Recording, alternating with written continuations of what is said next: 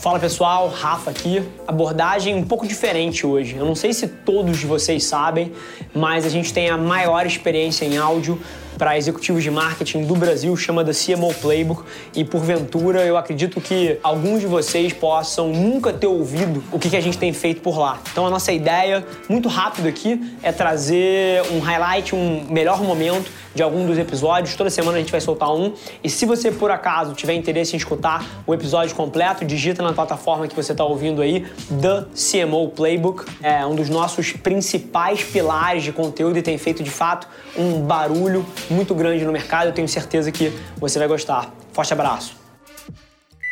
O que, que, você falaria um pouquinho pra gente que deu o tom dos últimos 18 meses nessa categoria e o que, que tem vindo aí pra frente? Legal. A gente fez a evolução da internet, né? principalmente da, da, internet móvel, mas a internet fixa acompanhou um pouco essa evolução. Né? Ela foi, cada vez que a gente foi evoluindo na indústria, a gente foi trazendo mais e mais possibilidades dentro do uso do cliente. E acabou que a internet móvel hoje é o grande motor de uso da internet. As pessoas todas estão com o smartphone na mão e, e cada vez que novas possibilidades surgem e os cases surgem, cada vez mais a gente tem essa evolução que acontece no mercado. A Covid mudou um pouco a relação das pessoas com a internet. A gente passou por coisas muito interessantes e foi muito difícil prever. Isso foi muito engraçado. Quando começou o lockdown, a gente foi lá sentar, né, para estudar e tentar prever o que ia acontecer. E a gente previu 90% das coisas ao contrário. O que a gente sabia que as pessoas iam se digitalizar, a gente sabia que as pessoas iam, mas a gente esperava comportamentos que de fato não necessariamente aconteceram. O que a gente viu acontecer? Primeiro, o, o consumo se moveu muito para a internet, em consequência, a publicidade se moveu muito para a internet. Esse foi um primeiro elemento que muito rapidamente andou nesse caminho, né? As pessoas em casa, que a gente percebeu do ponto de vista de consumo, as pessoas não pararam de consumir, elas mudaram um pouco o que elas estavam consumindo. Existia uma preocupação no mercado, tanto nosso quanto de, do mercado como um todo, de cair a venda de smartphones, de, de reduzir muito a, a demanda. E as pessoas, na verdade, elas parece que, pô, não, eu não tô gastando na rua, no entretenimento, no restaurante, então eu vou focar um pouco em mim agora e vou trazer para as coisas que eu quero. Muita gente investiu na casa e muita gente investiu em si próprio. Então a gente viu essa mudança que fez com que as empresas direcionassem muito o seu mundo para o e-commerce, para o marketplace e para a mídia digital, né, para buscar explorar. E a gente fez isso com um serviço também. A gente logo foi por esse caminho de trabalhar muito o nosso serviço no digital. E houve uma mudança num perfil de consumo interessante, que a gente passou a ver um consumo muito grande de internet no Wi-Fi. Que as pessoas presas em casa, aquela coisa do, da, da rede 4G, da necessidade, as pessoas passaram a estar tá muito conectadas no Wi-Fi e a gente chegou a ver uma queda no tráfego, entende, total, da parte móvel e um aumento no Wi-Fi, o que mostrava claramente que as pessoas estavam ali presas em casa. O entretenimento passou a ser fundamental então, toda a parte de conteúdo, que é algo que a gente trabalha muito, além do, do giga, além do preço, passou a ser fundamental, as pessoas correndo atrás de, de terem conteúdo de qualidade para ter em casa para assistir, porque estava todo mundo lá, né? Todo mundo lá preso. Então a internet se voltou muito para o vídeo, como tu comentou, se voltou muito para eu ter a capacidade de ter acesso à informação através da internet, porque eu não estava na rua, eu não estava nas conversas. As conversas se tornaram virtuais, né? A gente está aqui sentado, a gente infelizmente ainda está na pandemia, a gente está aqui sentado falando virtualmente.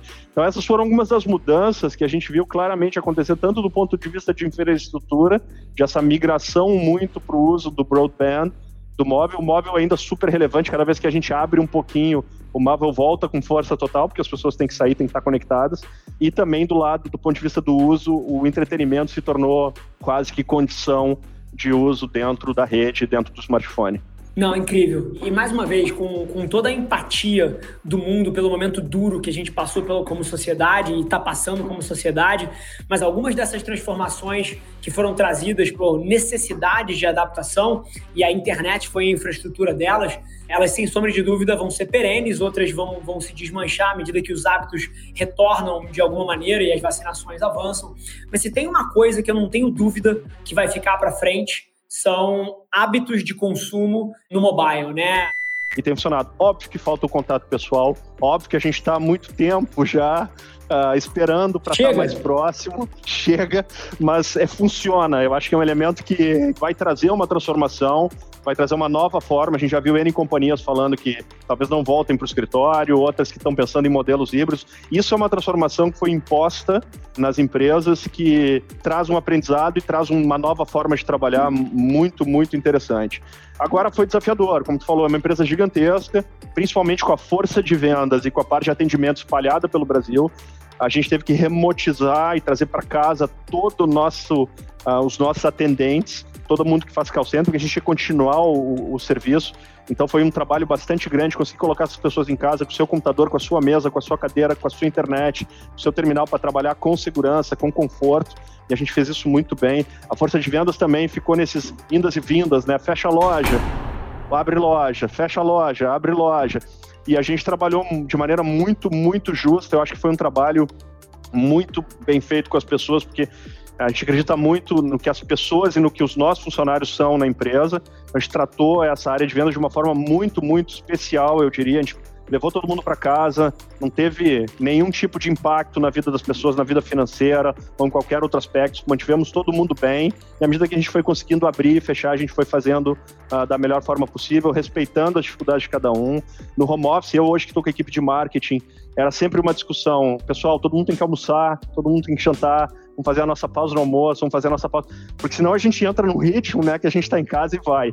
Então acho que teve esse elemento de aprendizado também muito importante de conseguir entender como cada um vai trabalhar nesse ambiente remoto, como cada área tem que se adaptar. Mas eu acho que esse foi o, o, principal choque e aprendizado e muito positivo. Eu não vejo elementos negativos nesse aspecto em relação ao que essa transformação causou. Não, é interessante. E aqui do, do meu lado também reforço mais uma vez a Adventures é uma empresa que foi fundada em dezembro de 2020, então é uma empresa fundada no meio da pandemia. É, e estamos batendo quase 300 pessoas aí, e várias delas eu nunca tive presencialmente. Mas é curioso como algumas falácias de como a gente sempre fez as coisas, às vezes impedem a gente de enxergar o futuro, né? E está aqui uma empresa crescendo e crescendo rápido, onde 99% das pessoas não se conhecem e você consegue construir cultura, você consegue fazer estratégias ágeis. E acho que o que tem provocado muito é a revolução tecnológica dentro do modelo de negócio das empresas e isso se torna um grande drive. Então a gente está firmando uma série de parcerias e aí a gente olha, o mais normal é pensar em conteúdo de entretenimento, né? Mas a gente está olhando fintech, edutech, uh, medtechs, então tudo startups em geral. A gente firmou uma parceria importante com o C6 trazendo bancarização para uma população que a gente sabe que tem uma dificuldade de acesso a banco, Sim. de acesso a esse tipo de serviço. Educação para a gente é super importante. Então a gente está trabalhando muito com a possibilidade de trazer educação para a palma da mão, com custo muito mais baixo e com uma qualidade tão boa quanto a gente tem em educação tradicional. A parte de, de saúde é outra que a gente está trabalhando muito forte. Como que eu me associo e como que eu levo saúde. Hoje, um brasileiro tem dificuldade de ter acesso a uma receita para comprar um remédio. Se ele precisar, eventualmente, comprar um, um remédio mais básico, dificilmente ele tem acesso. Então, eu consegui minimamente conectar essa pessoa com o médico para poder fazer o mínimo de contato e passar uma instrução, eu já mudo a vida daquela pessoa. Então, a gente está buscando essas parcerias e essa, esses conteúdos que não são bem conteúdos, esses serviços que tenham sentido com o que a gente provê, que é a conectividade e a ferramenta para ter acesso, mas que sejam muito além de simplesmente comunicação, que seja muito além de simplesmente estar conectado. É transformar de fato a conexão em algo que seja muito relevante na vida das pessoas. Interessante. Então, vamos ver se eu peguei aqui o que você está falando. O que você está dizendo para todo mundo que está ouvindo a gente aqui é que a, o setor de telecom ele está deixando de ser apenas a infraestrutura em cima da qual as pessoas fazem as coisas, e isso aqui, de alguma maneira, está se tornando quase que uma commodity que as pessoas esperam ter um serviço de qualidade, e o olhar do consumidor e o que ele vai valorizar no futuro, e, portanto, o papel de uma telecom vai ser todos os serviços agregados que aquela infraestrutura dá para ele. Né? Aí você citou educação, medicina, bancarização. Bom, gente, super feliz que você ouviu esse trecho do The CMO Playbook, porque se você quiser ouvir o episódio na íntegra, é só você digitar no seu player, como eu falei, The CMO Playbook, vai ser um prazer te receber lá na outra plataforma. Não esquece de se inscrever, sai episódio novo toda segunda-feira, trazendo um grande nome desse mercado para bater um papo comigo. E, sinceramente, independente de você trabalhar especificamente com marketing ou publicidade, eu tenho certeza que tem capacidade de agregar valor para qualquer executivo. Te espero lá. Um abraço.